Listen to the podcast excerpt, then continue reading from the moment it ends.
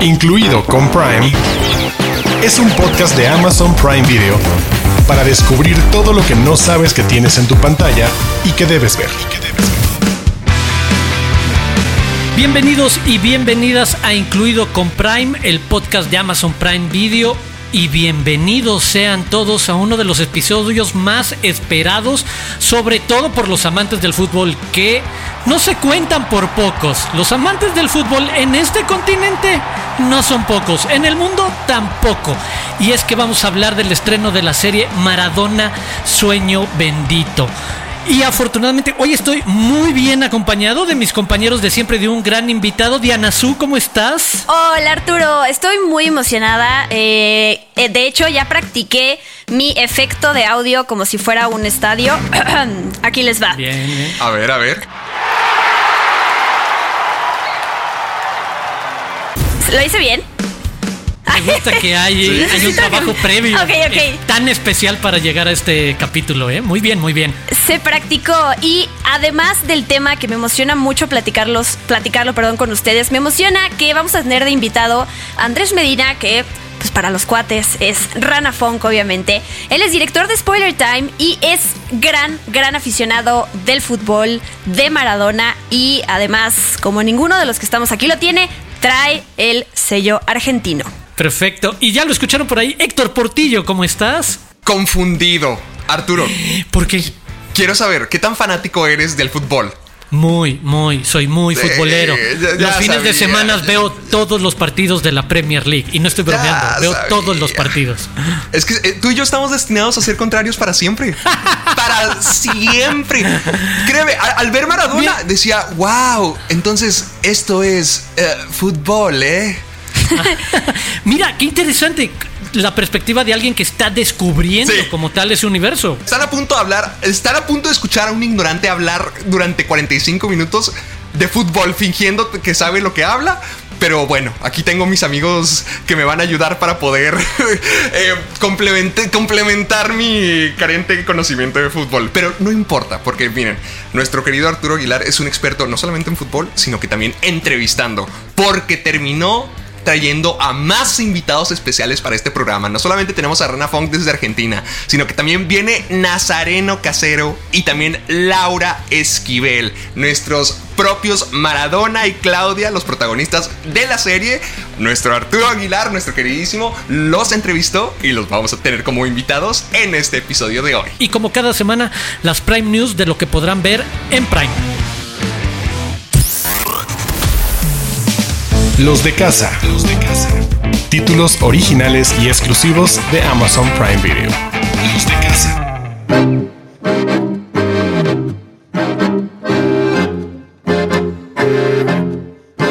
Listos para un episodio muy futbolero, muy importante para hablar de una serie que nos remonta a otras décadas, pero que también nos hace hablar de la construcción de un mito, de esos nombres o apellidos que se transforman en países y que no importa si dices Maradona en cualquier rincón del planeta, la gente lo va a relacionar con Argentina o si dices tal cual Argentina, la gente es probablemente que responda con un Maradona eh, o más recientemente obviamente con un Messi.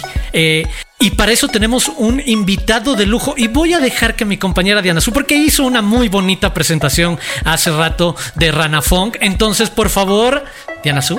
No, lo repito, estoy muy emocionada de tenerte aquí, Rana Fong, de compartir pláticas sobre Maradona y que tal cual nos, nos digas tu sentir sobre este pues personaje que es un Diego y es un Maradona como dos personajes por separado y ahorita vamos a empezar a hablar de ello, pero es el, el estadio es tuyo. Qué, qué presentación, ¿eh? Me dejaste así con la piel de gallina acá, casi como el segundo gol del Diego los ingleses. ¿eh? Casi, casi, porque Enorme. llegar a eso es ya el éxtasis total. Pero antes que nada, muchas gracias. Gracias en serio por invitarme a este super podcast de, de Prime Video, Arturo, Héctor y Diana, por supuesto. Y más que nada para hablar de la serie, ¿no? Porque es una serie de Sueño Bendito, Maradona Sueño Bendito, que más estaba esperando, eh, Diana no me va a dejar mentir, por todo lo que implica el ¿no? Maradona, este personaje histórico, quizás el me voy a arriesgar a decir, quizás el personaje más importante de la historia argentina. Saquemos el deporte de lado, el fútbol lo quieran, pero creo que es el personaje más importante de la historia. Y voy a entrar muy rápido con una eh, anécdota muy rápida. Por primera Por vez, favor. por primera vez viajé a Estados Unidos. Eh, piensen que Argentina está, como decimos, ahí, en el, en el Q del mundo. Eh, y tuve la chance de viajar por primera vez en el año 2000. Y a cualquier persona que se me acercaba le decía, soy de Argentina. Y como dijiste, Arturo, Maradona.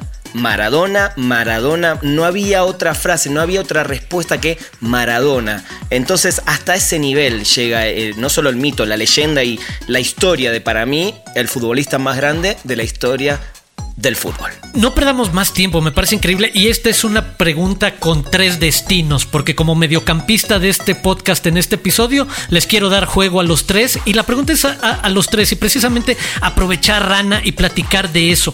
¿En qué momento de tu vida llega Maradona? ¿Descubres a ese ícono, descubres a ese personaje desde el gusto o no del fútbol de cada uno de nosotros? Y lo padre de este episodio creo es escucharán perspectivas y experiencias bien diferentes sobre lo que significa. Pero sí en tu caso, y lo creo también como alguien que le gusta mucho el fútbol, el apellido Maradona se convirtió por completo en sinónimo de Argentina y como tal en un referente de la cultura popular que era dificilísimo para quienes crecimos en los 80 y 90 evitar, olvidar o no saber lo que había significado, el tamaño de personaje y deportista que era. ¿Cómo es crecer?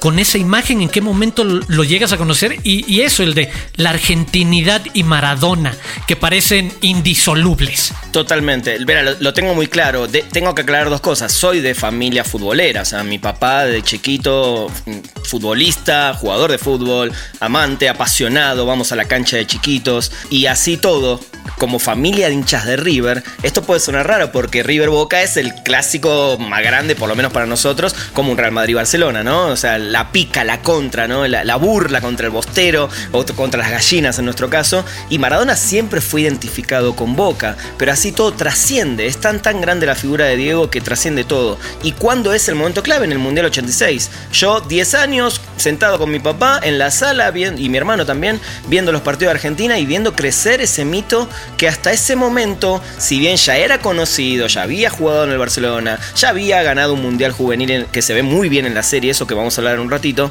para mí ver al Diego y sobre todo contra Inglaterra, que Argentina venía con ese tema tan importante a nivel eh, social político, que fue la guerra de las Malvinas en el año 81, eh, era tan importante que Argentina gane ese partido y Diego solito, sin desmerecer a los 10 animales que tenía al lado, esos 10 monstruos que jugaban con él, él, ese famoso eh, gol de la mano de Dios y esa jugada única en la historia de los mundiales que termina siendo el que es elegido históricamente el mejor gol de los mundiales. Entonces ahí para mí esa es, ese es el momento de la conexión y a partir de ahí, bueno, todo lo que vino después, para bien y para mal en la historia de este personajazo, ¿no?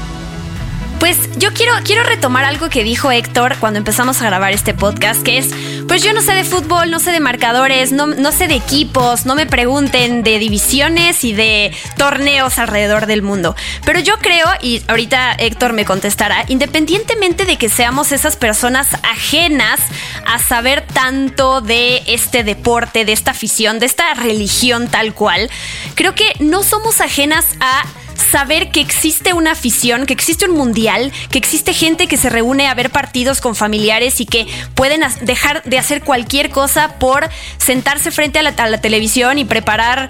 No sé, es- snacks y, bueno, no sé si la palabra sea snacks, pero y ver la tele. O sea, podemos no saber de fútbol, pero sabemos qué es ese fenómeno, fenómeno allá afuera. Cómo hay gente que llora, cómo hay gente que se enoja, familias que se rompen, eh, conversaciones, discusiones que puede haber sobre algo que se llama fútbol. Entonces, a mí me, me- eso me parece impresionante cuando te preguntas, o sea, más allá, antes de llegar a Maradona, es, ¿qué sabes de fútbol? Puedes no saber nada, pero sí has compartido seguramente el sentimiento de alguien que está a tu lado y que lo ves gritar un gol y aunque tú no sepas quién rayos lo metió o si fue un autogol o de quién fue culpa o cómo se patea una pelota, sabes que hay un sentimiento atrás de, o sea, de, de este deporte que tú, lo puedes llevar a tu cancha, ¿no? Que es el coleccionismo, el, el fanatismo por las películas, por las series. Entonces todos podemos relacionarnos con ese sentimiento, pero aquí está llevado al fútbol, ¿no? Yo Maradona, por ejemplo, no recuerdo en qué momento de mi vida empecé a, a estar consciente de este nombre, pero seguramente mi papá me, me, tiró datos como es el mejor jugador del mundo o no, ¿no? Siempre había esta discusión de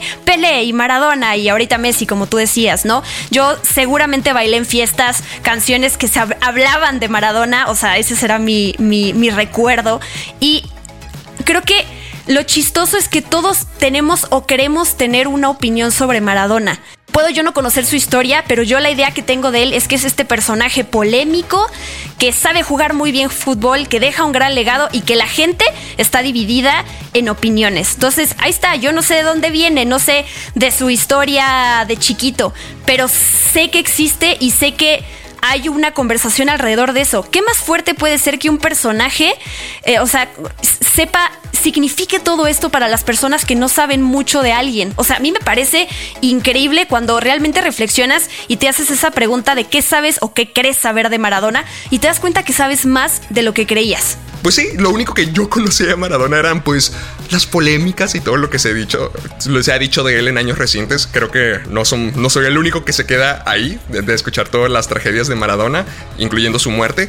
Pero viendo esto, digo, ah, ok, estoy viendo la serie de lo que es el mejor jugador de fútbol en todo el mundo, uno de los más admirados. Quiero conocer a esta persona, sobre todo con algo como la serie. No estoy viendo solamente su legado como futbolista, sino también como persona. Y creo que eso es algo muy interesante. creo que el director que hizo esta serie dijo, Maradona no es solamente un futbolista y ya y estamos también explorando su personaje, su de dónde creció, si tenía todo encima para fallar en la vida y eso es lo que más me llama la atención a, mí. Más allá del el deporte o decir, ah, la pasión por el fútbol sí la puedo entender, pero la persona detrás, la tragedia, los vicios, los extremos es lo que a mí me llama mucho mucho la atención de Maradona, ese gran cambio corrompido por el éxito. Yo quería hacerle una pregunta aquí a nuestro querido Rana Funk. ¿Qué es o, qué te enorgullece de Maradona como argentino, no? Porque siendo esta figura tan polémica, como que a veces hasta es, es esta delgada línea de si dices que lo sigues, quiere decir entonces que estás también apoyando estos comportamientos de los que se habla en los medios, ¿no? La parte violenta y la parte de las drogas, ¿no? Para ti, ¿qué es ese orgullo y qué sientes cuando tienes que hablar de Maradona? ¿Cómo vives tú esa emoción a la hora de, hablarte, de hablar de un personaje así con una persona cualquiera que no sea un argentino? Primero, se, me infla el pecho como al Diego cuando estaba así cantando el himno cada vez que le tocaba. Viste que se le infla el pecho y le ves esa imagen. Porque para mí es, es un poco lo que ya decías vos, Diana, que es eh, el sueño del niño. El sueño del niño, ¿no? El cómo cumplir un sueño.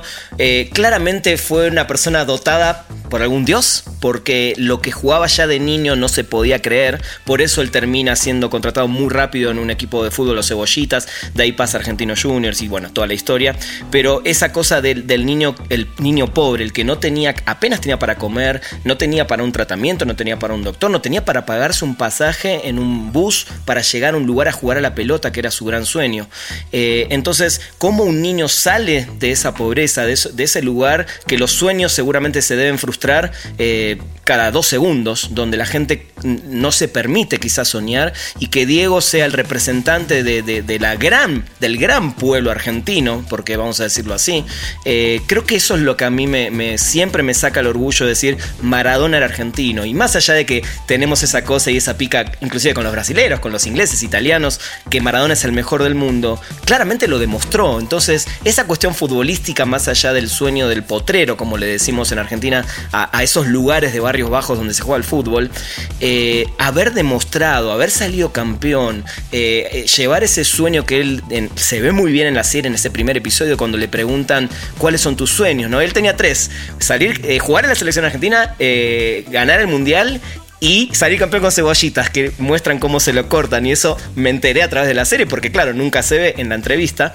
Eh, eso es Maradona, ¿no? después, claro, podemos hablar tantos días, años de su vida personal que creo que hasta cierto punto a mí no es que no me importe porque sí, sabemos muy bien que hay cosas que hizo que no nos gustan al ser humano, que están mal, pero también el tema de las drogas. Es un tema de adicciones, ¿no? Qué, qué difícil hablar un tema de una adicción, de una enfermedad que, que, la tienen muchísimos, que es tan difícil salir de ella y que tristemente, y lo vamos a ver también alrededor de la serie, lo mal rodeado que estuvo Diego, esos famosos amigos, manager, la gente que supuestamente eh, iba a estar con él en las, buenas y las malas, termina estando en las malas, ¿no? En las malas reales, en, los momentos donde no, donde cualquiera puede estar, pero cuando, o en, las buenas. Lo quise decir por las malas porque eran malas prácticas las que, las que tenían, ¿no?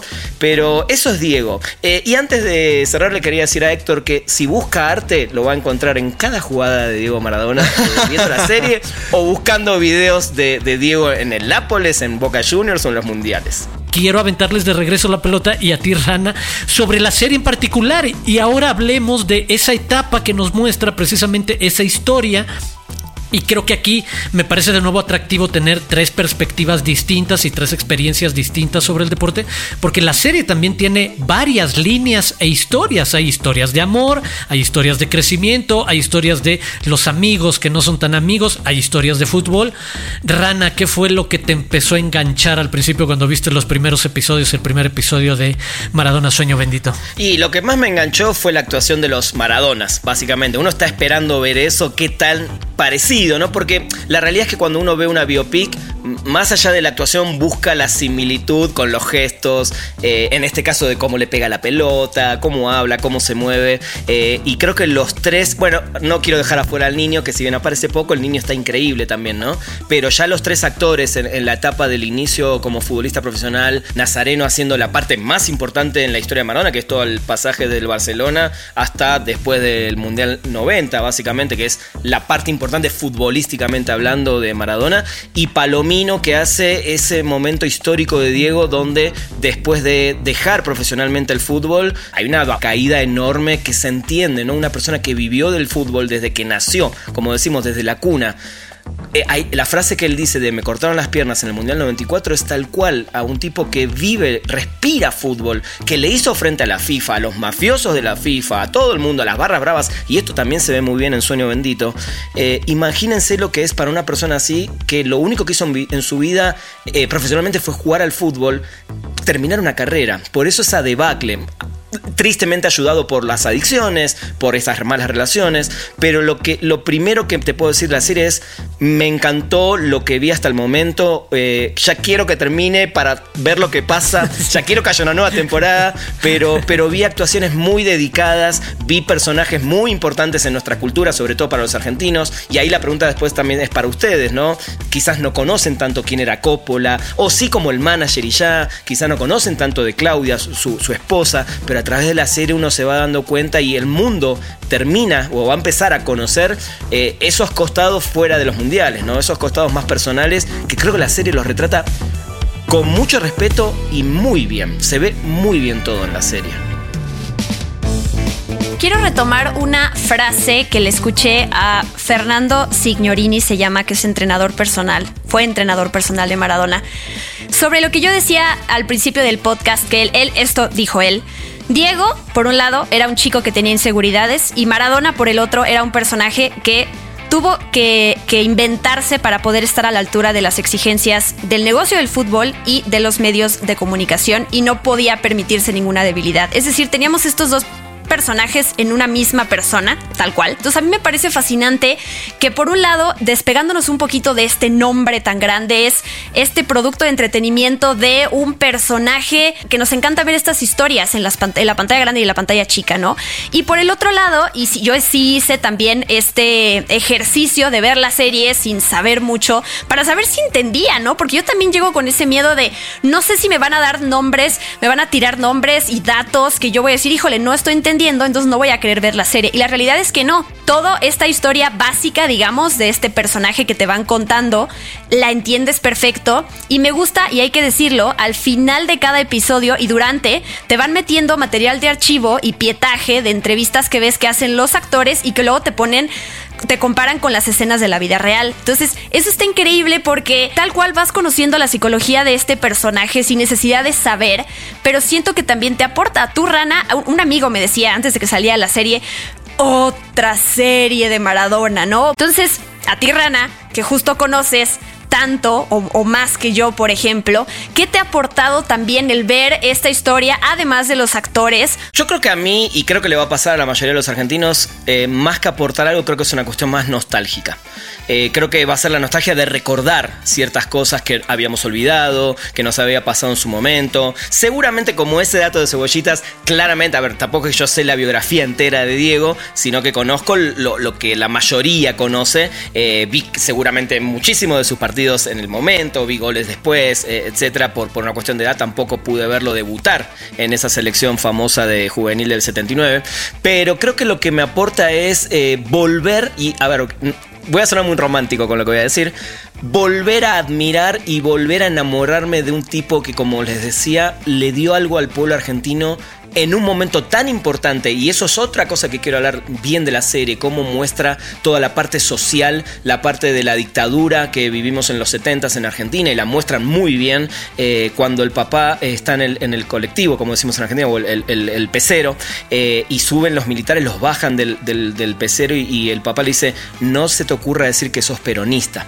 ¿no? Entonces son cosas muy, muy de Argentina. Para el que no entienda, ¿no? el peronismo es eh, uno de los partidos políticos más importantes, viene de Perón, de, del popular, del pueblo argentino. Por eso Maradona viene de alguna manera, la serie, a recordarnos y a ponernos otra vez en la vista lo duro que fue para el argentino, que sigue siendo, pero en ese momento eh, el tema militar, la guerra, y cuando Diego hace esos goles a Inglaterra, perdón que sea tan insistente, pero creo que es el, hito más grande en la historia de, del fútbol argentino, haber ganado ese partido y después salir campeón acá en México, eh, que ellos lleguen después a Argentina con esa copa y ver toda esa plaza llena de gente, wow, a mí, a mí es una cosa que se compara con muy pocas cosas que viví en mi vida. Perdón si sueno tan futbolero, pero así lo vivimos los argentinos. Entonces, volver a ver esto en esta ficción, pero que sabes que es una ficción muy bien realizada, con actores que seguramente dieron quisieron brindar el personaje de sus vidas porque están representando a alguien tan importante para la cultura argentina, para el fútbol mundial, eh, creo que es más nostálgico lo que a mí me trae Sueño Bendito que una cuestión de a ver qué me van a enseñar ahora, ¿no? Me parece que va más por ahí. A mí me gustaría agregar en eso que ahorita estábamos comentando acerca de todo el contexto político que hay en la serie, porque algo que se me quedó a mí muy grabado al final del primer episodio es cuando dicen que el fútbol, los constantes juegos, son los que sirven como cortina de humo para que la gente simplemente no sepa qué es lo que está pasando realmente con su país, con la muerte de Perón, con, todo lo que está ocurriendo. Eso a mí me llama mucho la atención, como no, no fanático de fútbol, sino fanático del drama, de las historias, del chisme. Yo quiero saber eso, quiero saber cuál era la historia de Maradona, cuál era su...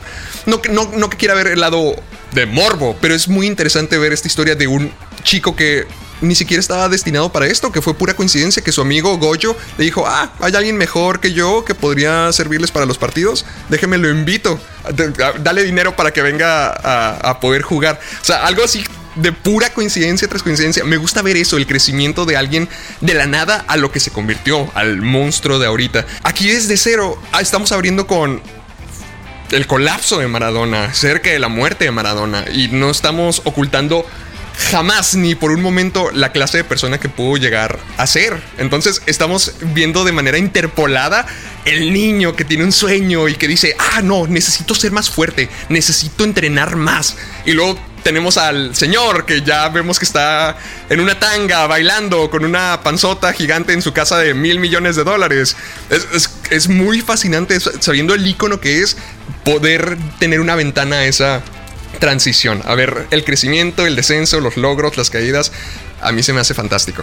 Retomo lo que decía Rana del contexto social y me acuerdo de una pequeña escena que habla mucho incluso de eso, del valor, atrevimiento, necesidad de poner el contexto adecuado en estas historias. Y hay un pequeño plano secuencia en el que tal cual estamos viendo, si no mal recuerdo, puedo estar equivocado, la bombonera o, o quizás era el estadio de Boca y cómo esa toma de águila se va moviendo al edificio cercano y se va acercando hasta meternos a un lugar donde hay este, gente torturando a jóvenes, ¿sabes? Gente torturando a arrestados que habían detenido y bajado del pecero. Y me había parecido incluso, tal cual, un recurso narrativo muy bien llevado para hacerte notar que en ese mismo momento en el que decenas de miles de personas, lo decía eh, Héctor, estaba distraído en un partido de fútbol, en un fenómeno que nos absorbe por completo, a unas cuadras de distancia, Había un contexto social, político, militar que estaba haciendo estas barbaridades y no lo deja por fuera. Creo que ahí hay algo atrevido.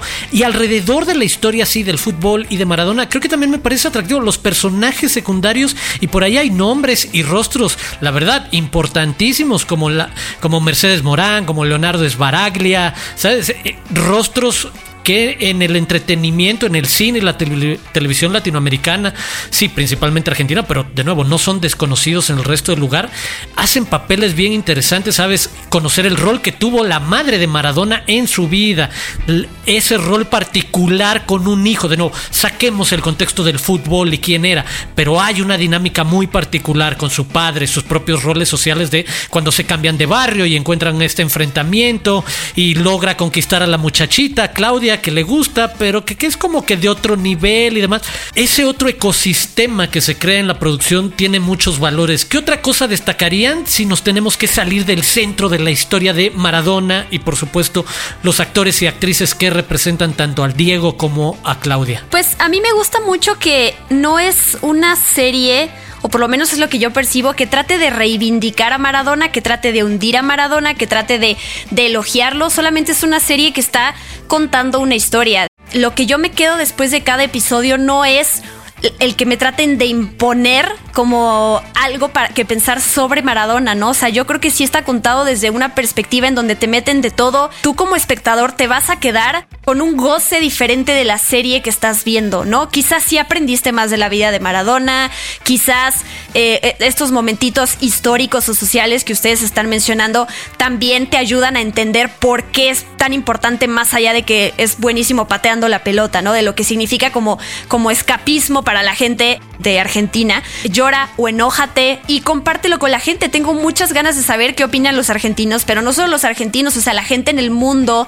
Es eso, me interesa mucho esta conversación que va a generar más allá de dividirnos otra vez para decir si apoyamos o no un personaje así. Es más bien meternos en su historia, ¿no? Coincido plenamente que detrás de, de esto hay escritores que tienen un profesionalismo increíble y por eso la historia está tan bien llevada a la pantalla, ¿no? Está tan bien escrita y, es tan difícil escribir una historia de Maradona y para mí uno de los grandes aciertos es esto que decía Héctor de que lo empezamos viendo, la primera escena es él en el año 2000 aproximadamente, que fue cuando tuvo su primera eh, terapia, que lo tuvieron que, que no se nos murió en ese momento de casualidad, eh, lo atendieron relativamente a tiempo a Diego y de ahí nos vamos a cuando es niño y de ahí nos vamos a cuando debuta y nos volvemos a venir a ese presente del año 2000. Entonces creo que hay un gran acierto también narrativamente de cómo contar la historia, ¿no? Porque si no, se puede convertir en una telenovela más de un jugador famoso, ¿no? Con, con dramas y ya. Y creo que la serie lo maneja muy bien eso realmente soy fanático, ah, más allá de Maradona, del elenco que está alrededor de él. Porque es que todas las historias dentro de esta serie se me hacen súper interesantes.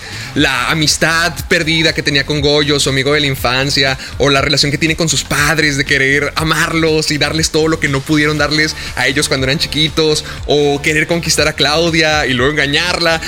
Se me hace muy padre el tener una figura como Maradona en tu vida porque es alguien grande, es un ídolo gigantesco. Pero, ¿qué significa ser su mamá? ¿Qué significa ser su novia? ¿Qué significa ser su papá? O sea, toda la gente a su alrededor siento que es muy interesante ver ellos presenciando las subidas y las bajadas de Maradona. Entonces, a, a, mí en lo personal, eso a mí me llama mucho la atención pues podríamos seguir platicando literalmente por horas, pero se nos acaba el tiempo. En verdad, lo que tienen que apuntar además, cómo van a salir los episodios durante las próximas semanas. Episodios del 1 al 5 estarán disponibles a partir del 29 de octubre.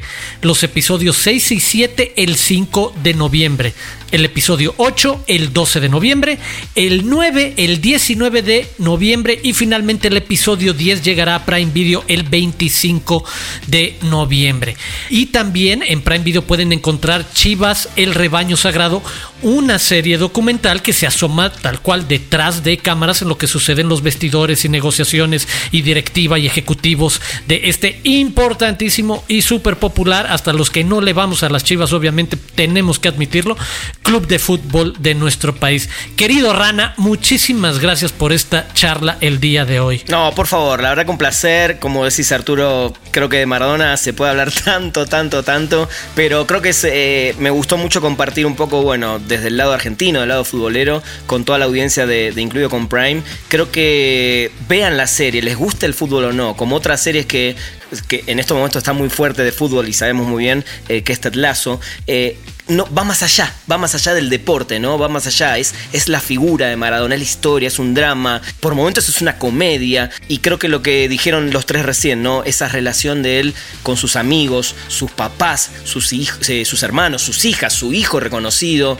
creo que es, es muy importante conocer y creo que a través de este drama ficción van a entender un poquito más por qué Diego fue quien fue. Muchísimas gracias y antes de regresar a despedirnos junto con mis compañeros, tenemos esta charla, esta entrevista con Nazareno Casero y Laura Esquivel, protagonistas precisamente Diego y Claudia de la serie Maradona Sueño Bendito.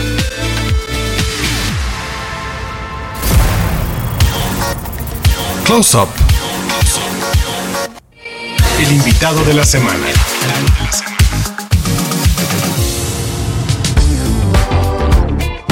Y en este especial de Maradona vamos a poder platicar y ustedes van a poder conocer a los protagonistas de esta serie original de Amazon Prime Video, Maradona Sueño Bendito, porque nos acompañan Nazareno Casero y Laura Esquivel. Chicos, ¿cómo están? Muchas gracias por estar en Incluido con Prime. Gracias por, por la invitación. Chicos, cuéntenme rápidamente, ustedes son muy jóvenes.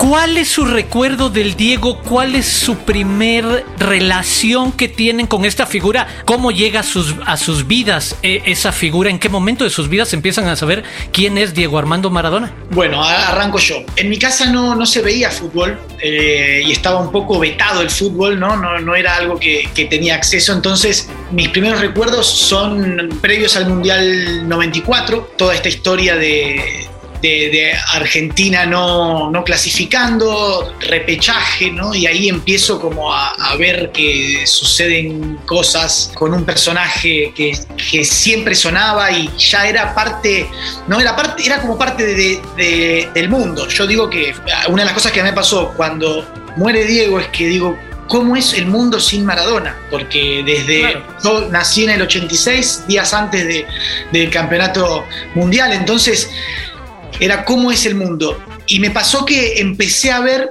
en él un personaje mitológico prácticamente, que era un ser que siempre, siempre que caía, luego revivía, luego renacía. Y cuando renacía, renacía con más fuerza, renacía mejor. Y también gente, las dos campanas, gente que lo amaba y gente que no, porque esto, por lo otro, nunca me pasó desapercibido. Siempre estaba ahí y siempre eh, estaba.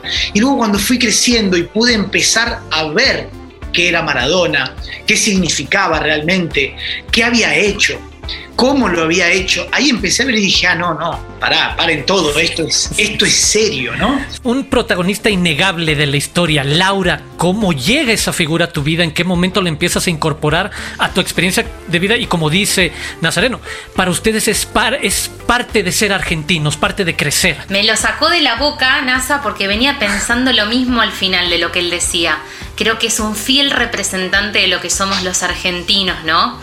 Eh, una cosa de reinventarnos todo el tiempo. Estamos tan acostumbrados a que, a que nos pasen tantas cosas a nivel país.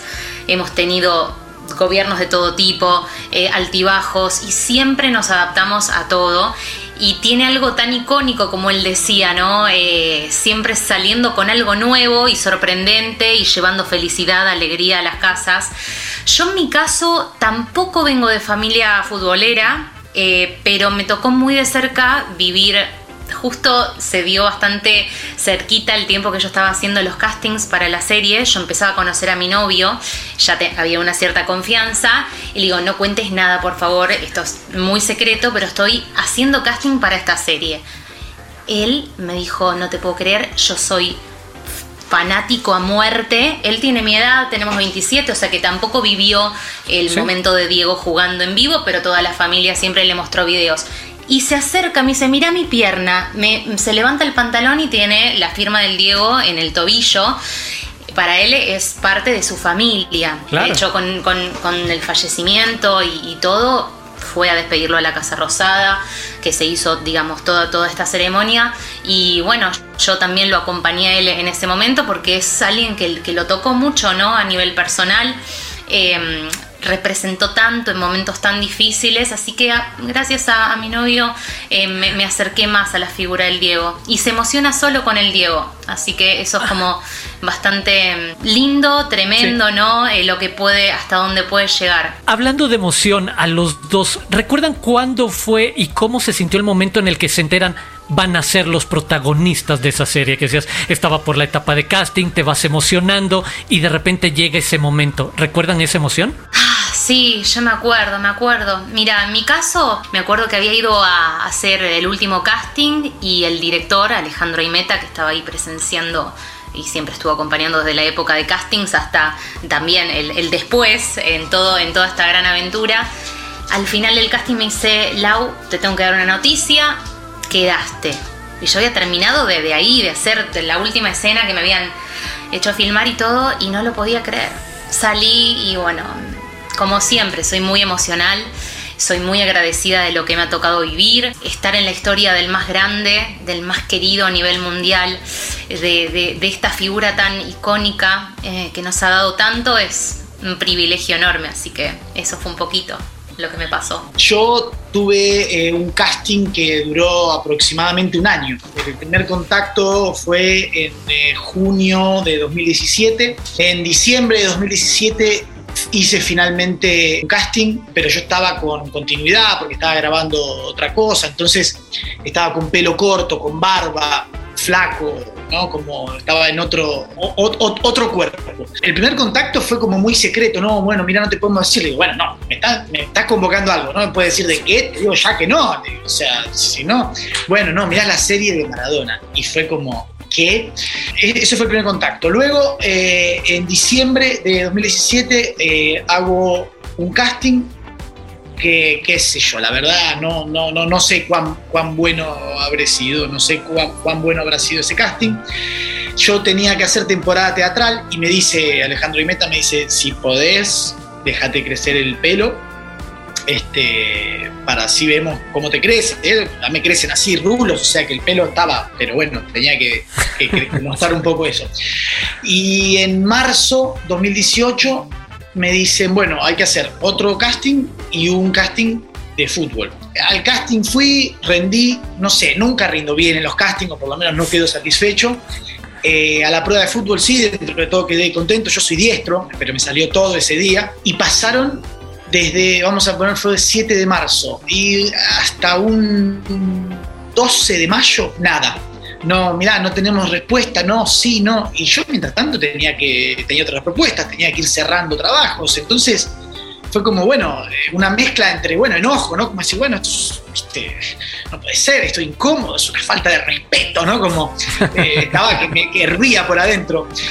Y finalmente vuelvo de viaje y vuelvo de viaje, y yo de enojadísimo, diciendo, no, bueno, ahora voy a avisarles que no, que no. Y me suena el teléfono, hay meta que me dice, mirá, te queremos decir, eh, quedaste seleccionado. Y yo quieto en un auto así. Y le digo, bueno, bueno, gracias, gracias. Eh, bueno, yo estaba pensando en todo lo que tenía que desarmar de trabajos y cosas que tenía Sí. pautado. Bueno, bueno, gracias. Y Alejandro hace un silencio y me dice, ¿no estás contento? Le digo, sí, sí, sí, pero tengo que resolver algunas cosas. Le corto, le corto y me pongo a llamar a mi agente. Le digo, soy yo, soy yo. Le digo, pará. Ah, Le digo, y no sé, no sabía cómo hacer. Y estuve los siguientes días como, viste, y bueno, esta cosa de, de- de tan eh, eh, confidencial que no se podía hablar. Entonces agarré un amigo de mucha confianza, le digo, mirá, me está pasando esto. No, me dice, no puede ser, le digo, sí. O sea, no, sí. Y entonces fue como una escalada y el proyecto cada vez crecía más y decían, bueno, mirá, se va a demorar un poco porque en realidad vamos a grabar acá, vamos a hacer esto, vamos a hacer lo otro, vamos a hacer esta parte de acá, acá. Y era, me habían convencido ya con solamente eh, eh, eh, la punta del lápiz, ¿no? Y ya después cuando empieza a, a- a suceder y cada vez empieza a crecer más, ya empecé a decir, bueno, no, no, un momento, esto es algo, es algo serio. Y al día de hoy, la verdad que el- lo digo ya un poco en chiste, un poco en serio, digo, pero yo hubiese pagado para estar en la serie, ¿no? O sea, como fue algo que dije, no, no, Claro. no, momento, momento, momento, digo, Sí. quiero estar ahí, ¿no? ¿Cómo se aborda la parte de preparación? ¿Te pones a entrenar, te pones a ver videos, platicas con tus papás quienes vivieron la época y tienen otro tipo de referencias respecto a ese momento, las modas y demás? ¿Cómo fue para ustedes esa etapa de ya sé que voy a hacer este personaje? ¿Cómo lo preparo? Bueno, fue una etapa, creo que para, para todos ustedes, ¿no? NASA, para todos los Diegos y en el caso de, Julieta conmigo, que hacemos las dos Claudias, eh, muy, muy intensos de muchos ensayos. Tuvimos la suerte de tener mucho tiempo de ensayo. En nuestro caso, eh, no, no teníamos que entrenar, por suerte, no teníamos esa, esa, esa presión. Pero sí teníamos una gran responsabilidad también, ¿no? hacer personajes en realidad existen, que viven, que son personas reales. Y bueno, encararlos primero y principalmente como personas eh, desde el respeto. Eh, se investigó mucho a nivel producción, nuestro director Alejandro Imeta también se encargó de, investigar, de hacernos ver videos. De mi época, que yo justamente agarro la primera parte de, Claudia, desde que se conoce con Diego hasta que antes de que Diego se vaya a jugar a Europa, yo hago toda esa, esa parte y es, digamos, no hay, no, hay, no hay mucho registro para ver. No tenés videos, tenés alguna que otra imagen, o sea, podés ver los gestos, qué expresión tenías en su cara la mayor parte del tiempo. Y lo que también pasaba mucho es que no estábamos tratando de imitar, ¿no? Eso es lo importante. Estábamos tratando de poder hacer nuestra propia versión donde se pueda ver el espíritu de, en mi caso de Claudia, en esta edad donde estaba este primer momento, ¿no? De un poco de, del amor de, a primera vista, eh, de donde todo empieza a pasar, ¿no?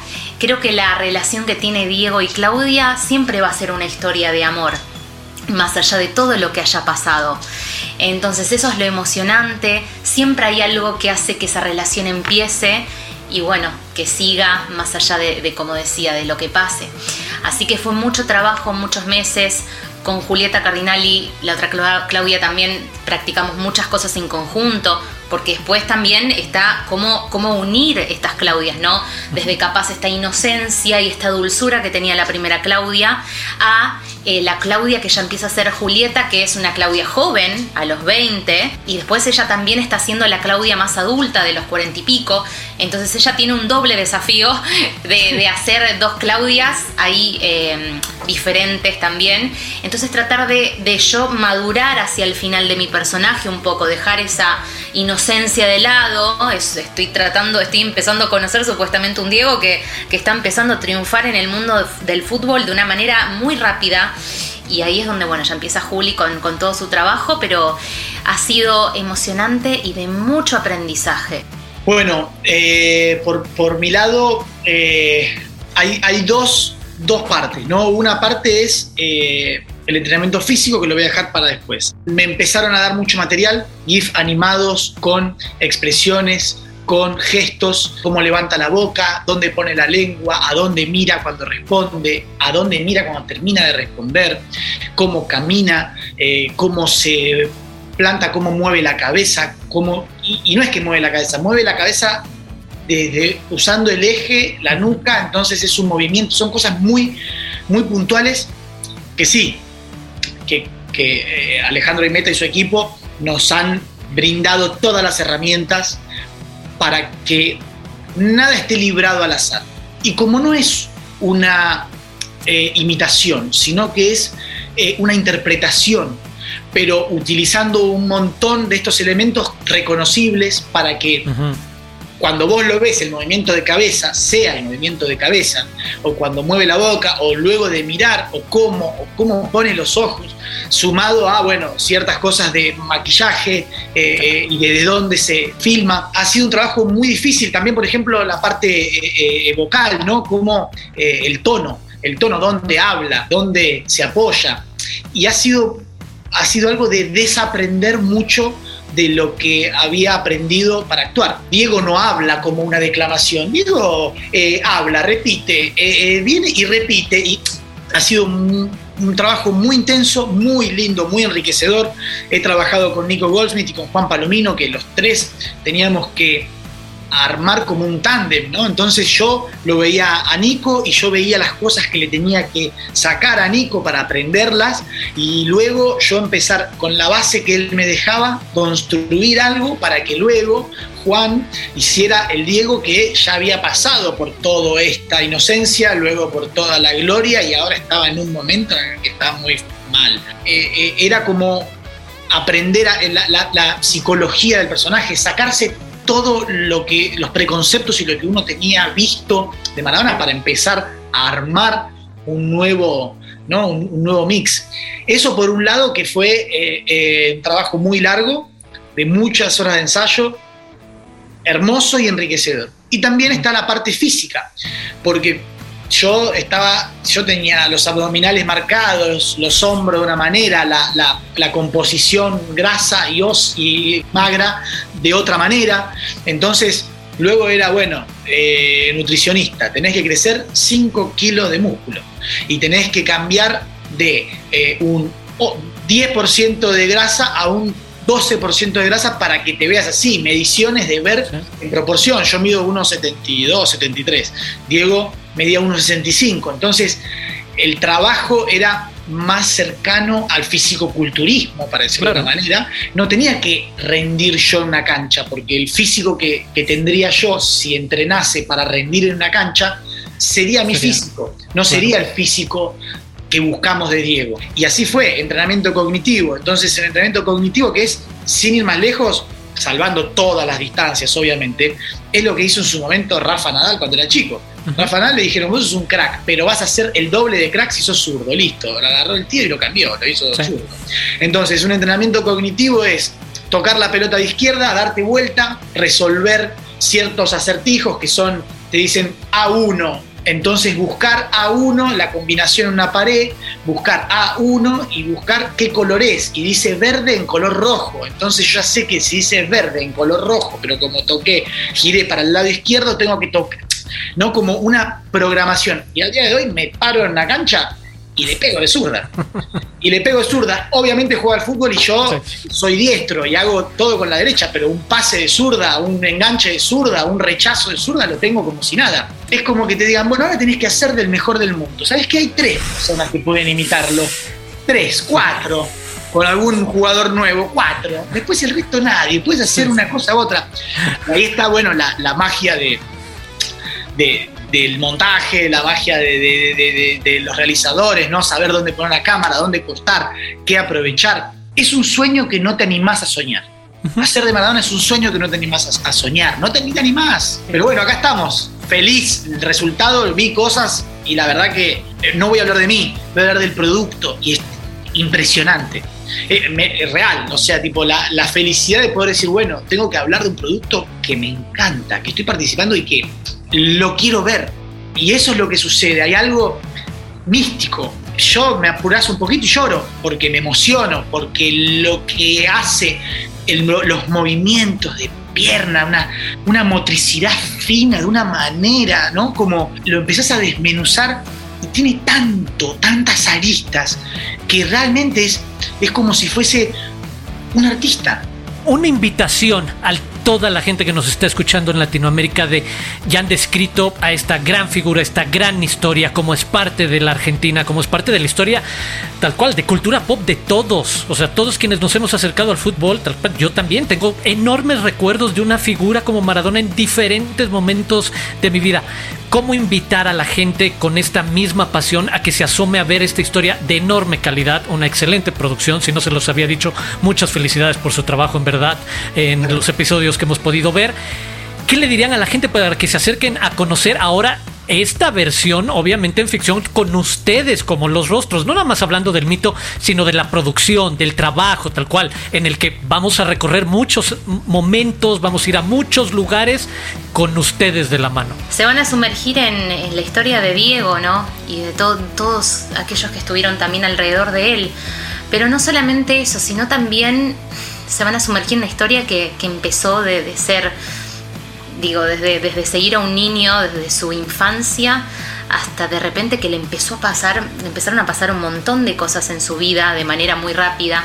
Em, y no solo para los futboleros, ¿no? Que obviamente sabemos que lo van a estar viendo, sino para todos aquellos que, son amantes de ver historias, ¿no? Eh, están más que bienvenidos. Se van a emocionar seguro, sean futboleros o no sean futboleros, porque hay algo más allá del espíritu del Diego que lo es todo acá. Hay una emoción que, que lo transmite esta historia. Y es como decía Nasa hace un rato, es inexplicable el motivo, ¿no? Es una historia que le pasó de todo. Prepárense sus pañuelitos porque va a haber emoción, se van a reír, eh, se van a enojar, les va a pasar de todo, pero bienvenido sea todo eso. Ha sido una gran labor de todo el equipo. Y ni hablar de, también todo el equipo del, resto de los actores, están maravillosos. Yo por mi parte les quiero decir a todos, eh, Maradona Sueño Bendito es una serie en la que vamos a poder conocer al hombre detrás de la leyenda. No es un panegírico de Diego Maradona, es contar la historia de Diego Maradona. Y es una historia muy rica, es una historia inmensa, es una historia que si te cuentan algo de esa historia sin decirte que es la vida de Maradona, uno podría creer que no es cierta. Y sin embargo, la vivió vamos a ver las cientos, las miles de vidas dentro de la vida de Maradona, todas las cosas que vivió. Eh, actores importantísimos haciendo laburos increíbles, haciendo trabajos eh, realmente increíbles, eh, con una producción que no han escatimado en nada. Está a la altura de la, de la historia de Diego Maradona. Y los invito a que la vean porque, como bien decía Laura, eh, no es solamente para los futboleros, también hay romance, también hay aventura, también hay todos esos condimentos que, con los que sazonó el mundo Diego Maradona. Nazareno Casero, Laura Esquivel, protagonistas de Maradona Sueño Bendito, muchísimas gracias por esta charla. Un placer, gracias a vos. Muchas gracias a vos. Prime News. Noticias calientitas de Amazon Prime Video. Prime News. Amazon Prime Video anuncia su nueva comedia dramática llamada Supernova. Una producción argentina que cuenta el viaje emocional y sexual de un grupo de jóvenes en búsqueda de su propia voz, identidad y el lugar al que realmente pertenece. Se estrenará en 2022 en Latinoamérica. Prime News. Para los fans de Nati Natasha, el 19 de noviembre se estrena la docu-serie Everybody Loves Nati, en la que la estrella del reggaetón comparte los detalles de su vida privada y su nuevo álbum Natividad a lo largo de seis episodios. Prime News. También se anunció la producción de la segunda temporada de Un extraño enemigo, en la que Daniel Jiménez Cacho regresa como Fernando Barrientos, ahora como subsecretario de Gobernación. Basada en hechos históricos, esta temporada nos muestra la llamada Guerra Sucia de los años 70. La serie se estrenará en 2022 y les estaremos dando detalles más adelante. Prime News. Si les gustan las biopics, el próximo 21 de diciembre estará disponible en Prime Video la película Being the Ricardos con Nicole Kidman como Lucille Ball y Javier Bardem como Desi Arnaz, que nos cuenta la historia del surgimiento de una de las leyendas de la comedia de la televisión estadounidense. Prime News. Para los que ya están planeando su carta a Santa Claus, Amazon presentó los nuevos EcoBots, que ofrecen un diseño de audio premium para un sonido nítido y equilibrado, tecnología de cancelación activa de ruido, capacidades de carga inalámbrica y acceso manos libres a Alexa. Ya están disponibles en color negro y próximamente en blanco en preventa. Incluido con Prime, es un podcast de Amazon Prime Video. Ya llegamos al final de este episodio. Diana Su, Héctor, muchísimas gracias. Gracias a ti y gracias al querido Rana Funk. Quiero invitar a toda la gente a que, bueno, después de escuchar nuestra plática, de escuchar tus entrevistas y de ver la serie, nos escriban al hashtag incluido con Prime para saber qué opinan. Todas las opiniones son bienvenidas y el chiste es eh, alimentar la conversación y más sobre esta serie. Los invito a que no se pierdan el próximo episodio de nuestro podcast y obvio de que se suscriban a Amazon Music o a su plataforma favorita de podcast para que ahí nos escuchen semana con semana. Y gracias, yo soy arroba guion bajo Diana Su. Y si aún no se han suscrito, también consigan su membresía de Amazon Prime Video para que puedan ver Maradona Sueño Bendito, un montón de series, realities más de fútbol Mi nombre es Héctor Portillo y a mí me pueden encontrar en YouTube como Caja de Películas, en Facebook y Twitter como Caja de Películas y en Instagram como Soy Héctor Portillo. Yo soy Arturo Aguilar, podemos seguir la conversación en arroba Aguilar Arturo y por supuesto invitarlos a que sigan a Amazon Prime en sus diferentes redes sociales como arroba Prime Video MX. Muchas gracias por escucharnos, nos escuchamos de nuevo, valga la redundancia, la próxima semana aquí en Incluido con Prime.